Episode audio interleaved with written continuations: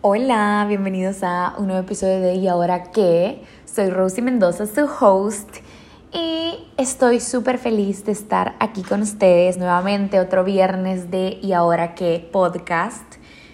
Espero hayan captado la referencia del nombre del episodio que es Tu felicidad es primero. Y como dice Danny Ocean en su canción de Fuera del Mercado, de ahí lo saqué. Una canción que ahorita está súper de moda, si no la han escuchado, escúchenla, está buenísima y se llama Fuera del Mercado porque la chica que a él le gusta ya está fuera del mercado, pero ella puso su felicidad primero y al final de la canción él dice como al fin estoy aprendiendo que mi felicidad es primero. Bueno, relinda la canción, 100% recomendada. Y últimamente siento que eso es exactamente lo que yo estaba aprendiendo, que mi felicidad es primero y que la relación conmigo y mi bienestar, todo el trabajo que yo invierta en mí es lo que también va a permitirme darle a los demás. Porque al final, o sea, si tu relación contigo va primero y tu bienestar va primero y tus necesidades también, y no necesariamente tiene que ser eso egoísmo, sino que amarte a ti es lo que te va a dar la oportunidad de amar a alguien más realmente. Porque al final del día no podemos dar lo que no tenemos ni podemos esperar o exigir recibir de afuera las cosas que nosotros nos tenemos que dar primero. Y al final el ser felices y el invertir en nosotros también nos va a ayudar a que seamos cuidadosos con las personas que las, con las que nos relacionamos, pero por amor a nosotros, no por miedo a que nos lastimen, también de respetar a los demás por amor al prójimo, no por miedo a la opinión ajena, y vamos a dar desde esta abundancia de amor y no por miedo y carencia. Louise Hay, que es una autora reconocida en libros de amor propio y de autosanación, ella tiene una frase que dice, If we really love ourselves, everything in our life works. O sea, si de verdad nos amamos, todo en nuestra vida está funcionando. Y yo luchaba muchísimo con esta frase porque es como, no siempre es así, o sea, el amor no lo puede todo, o así lo sentía yo. Pero es que la verdad cuando te amas a vos mismo, no vas a permitir que entren a tu vida cosas que sean dañinas. O sea, te amas tanto que te vas a cuidar como la joyita que sos. Y también la vida en general, o sea, tu vida no, lo que te pasa a ti o la realidad que estás viviendo no es simplemente, ah, bueno, así fue el destino, por eso estoy donde estoy, ah, estoy viviendo lo que Dios quiere, así voy recibiendo simplemente lo que me da el universo porque al final tu vida es una relación, digámoslo así, entre gracia divina, o sea, cosas aquellas que están fuera de tu control, y también tu esfuerzo voluntario, o sea, no es simplemente, ah, lo que te pasa, te pasa, sino que tu realidad está creada 50% por las decisiones que tú tomas y 50%, digámoslo así, por las cosas que no están en tu control. Y cuando te amas de verdad, te vas a esforzar porque ese 50% que sí está bajo tu potestad, lo manejes de la mejor manera, porque al final del día la felicidad es consecuencia de también tu esfuerzo personal. O sea, nosotros luchamos por ser felices, aspiramos a ser felices, tenés que insistir en ser feliz, tenés que insistir en amarte. Hay una frase de Liz Gilbert eh, que ella escribió el libro Amar, rezar y comer, comer, rezar y amar, así donde ella dice que a veces incluso viajamos por el mundo en busca de nuestro amor propio, en busca de nuestra felicidad, pero que tenemos que participar incansablemente en la manifestación de nuestras propias bendiciones, porque al final todo lo que te llega a la vida obviamente es una bendición y muchas veces ni siquiera son cosas que vienen gracias a tu esfuerzo, sino que son regalos de Dios pero ella también te dice como también participa en crear mayor bendición en tu vida. Y eso lo vas a lograr cultivando amor propio y buscando esa satisfacción, digámoslo así, de estar en un punto en tu vida donde te sentís cómodo. Y esto no es un acto simplemente de egoísmo, de autopreservación y beneficio propio, sino que también al final del día es un regalo para el mundo, porque qué también estás tú en tu estado de salud mental, qué también estás tú en condición de salud, o sea, qué tanto tú puedes dar, como ya te dije, va a depender de qué tan lleno tú estás. Y hay un post que vi de Meli Medrano, que ella es como psicóloga, que donde ella decía que mis relaciones son reflejo de la relación que tengo conmigo mismo. Se lo voy a compartir en la página de Instagram del podcast, pero habían unas preguntas que de verdad me hicieron reflexionar, como, o sea, ¿cómo voy a ser capaz yo de honrar los sentimientos de la otra persona si yo no le doy importancia a lo que yo siento? ¿Cómo voy a entender a la otra persona si yo no busco entenderme a mí? ¿Cómo voy a creer que alguien me ama de verdad si ni siquiera me doy la oportunidad de comprobarme a mí mismo que yo me puedo amar? Y es eso, darte cuenta que la felicidad que te puede traer cosas externas nunca te va a llenar suficiente si vos no te lo das primero y muchísimo más en las relaciones.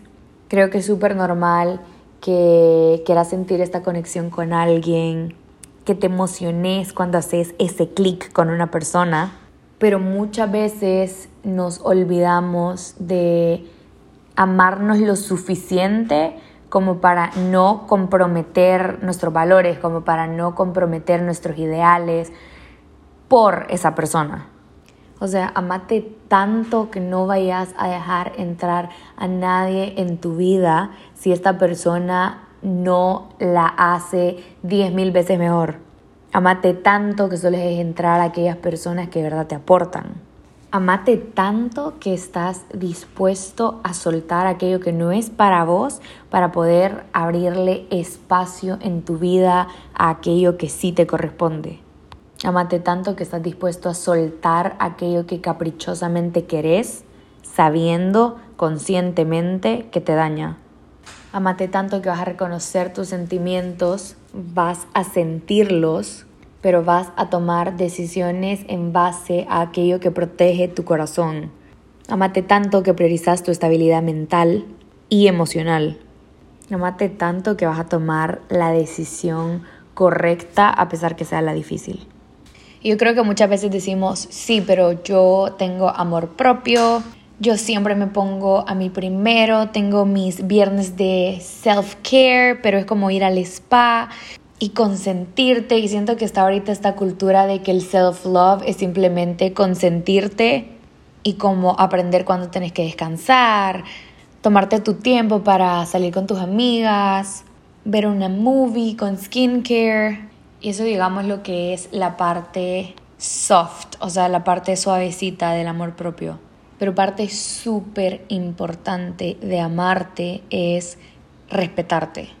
Porque yo creo que es súper fácil decir como, ay, sí, yo me amo, pero muchísimas veces nos irrespetamos a nosotros mismos al comprometer nuestros límites, comprometer nuestros valores, comprometer nuestras creencias por los demás o por cuestiones externas porque la verdad es que es súper difícil seguirte amando si vos sos el primero en siempre cruzar tus propios límites. Y eso me recuerda muchísimo a una frase que me dijo una persona que quiero mucho en esta semana y que me recordó esta frase que es las victorias privadas siempre van a ser más importantes que las victorias públicas. Y creo que no hay mejor manera para también poder observar un poquito en cómo está tu amor propio porque ¿qué te importa más? O sea, ¿te importa más eh, que las personas vean tus victorias públicas, haces las cosas para que te aplaudan, para que te admiren, para que los demás te respeten a ti? ¿O te tomas en serio los compromisos que vos también te haces a vos solita? Y saben, este año identifiqué que yo muchísimas veces me importaba más cumplirle a los demás que cumplirme a mí estaba yo negando mis necesidades, negando ponerme yo primero. Me comprometía conmigo misma y al mismo tiempo me comprometía con otras personas. Por ejemplo, en una semana, digámosle, yo decía, ok, esta semana me comprometo a correr tres veces a la semana y luego te comprometes también en planes sociales, digámoslo así, el fin de semana. Llega, no sé, el miércoles, el día que había dicho voy a ir a correr. Y después digo, ay, no, qué hueva, mejor ya no y te lo tomas a la ligera porque, o sea, no había quedado con nadie, no pasa nada, simplemente yo decido no ir y mi problema, vea. Pero vengo, llega el viernes y ya no tengo ganas de salir con mis amigos, pero como yo ya había hecho el plan, entonces obviamente voy porque me siento comprometida que ya había quedado.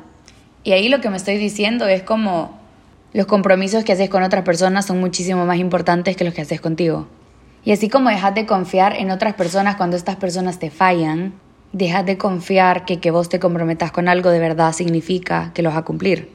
Y eso hace que sea aún más difícil seguirte amando.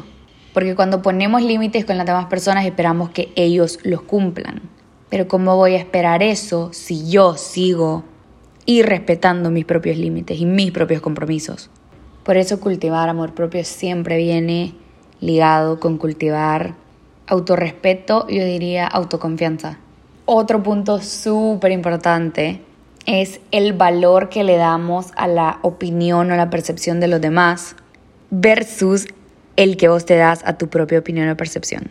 O sea, muchísimas personas te van a decir como, wow, es que sos una persona súper bonita, súper inteligente, súper amable, súper dedicada, yo de verdad te admiro por XYZ. Y a mí personalmente cuando me dicen eso, yo me siento como, wow, qué bonito comentario, me hace sentir súper especial. Pero al final del día, si yo no me lo creo, no importa que me lo digan 10.000 personas, lo que yo no reconozco en mí carece de valor cuando los demás lo ven. Porque a veces pensás, ah, me están echando flores, pero me están dando paja. O a veces puede ser todo lo contrario, que el efecto sea, wow, pues si esa persona dice que yo soy aquí y soy allá, ah, pues sí soy. Y solo si ellos lo ven, es que yo lo valido como real.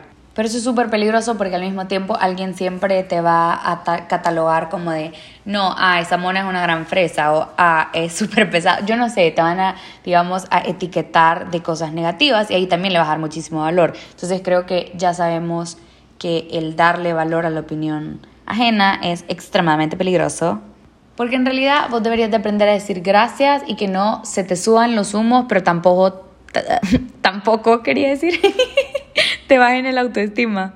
Entonces enfócate también en tú reconocer cuáles son tus cualidades, pero al mismo tiempo también tú ver tus debilidades. O sea, simplemente trata de verte con amor y con autocompasión. Y sabes, elegí poner tu felicidad primero, elegí verte como la persona valiosa que tú sos, elegí amarte, elegí respetarte y comprometerte contigo primero que con las demás personas. Elegí que tus compromisos contigo mismo sean los más importantes. Porque al final esa elección de cultivar el amor propio, esa elección de escogerte a ti primero y ponerte a ti primero, esa elección de buscar tu felicidad te va a llevar a que la vida sea una fiesta, que la vida te fluya con facilidad y tomar la elección obviamente va a ser difícil, pero ese ponerte primero es lo que te va a ayudar a esquivar lo que no es para vos y hacer espacio para lo que sí te corresponde y lo que te va a llenar de expansión, de felicidad. Amarte y cumplirte va a hacer que la vida sea una fiesta. Así que bueno, solo te dejo con eso porque no va a haber nada más liberador que amarte tanto, tanto, tanto que estás dispuesta a dejar de insistir a donde no es amarte tanto que estás dispuesta a tomar el camino más angosto, pero que te va a llevar hacia donde tú quieres ir. Amarte tanto que se te desborde el amor no solo para afuera, sino también para adentro. Amarte tanto como para que tú seas el amor de tu vida. Y bueno, ¿y ahora qué? ¿Estás listo para aprender que tu felicidad es primero? Mil gracias por escuchar el episodio. Los quiero muchísimo y les mando un gran abrazo. Gracias por ser parte de ¿Y ahora qué? Recuerden darle follow al podcast en Instagram como arroba ahora-que podcast, también en TikTok. Y nos vemos el próximo viernes.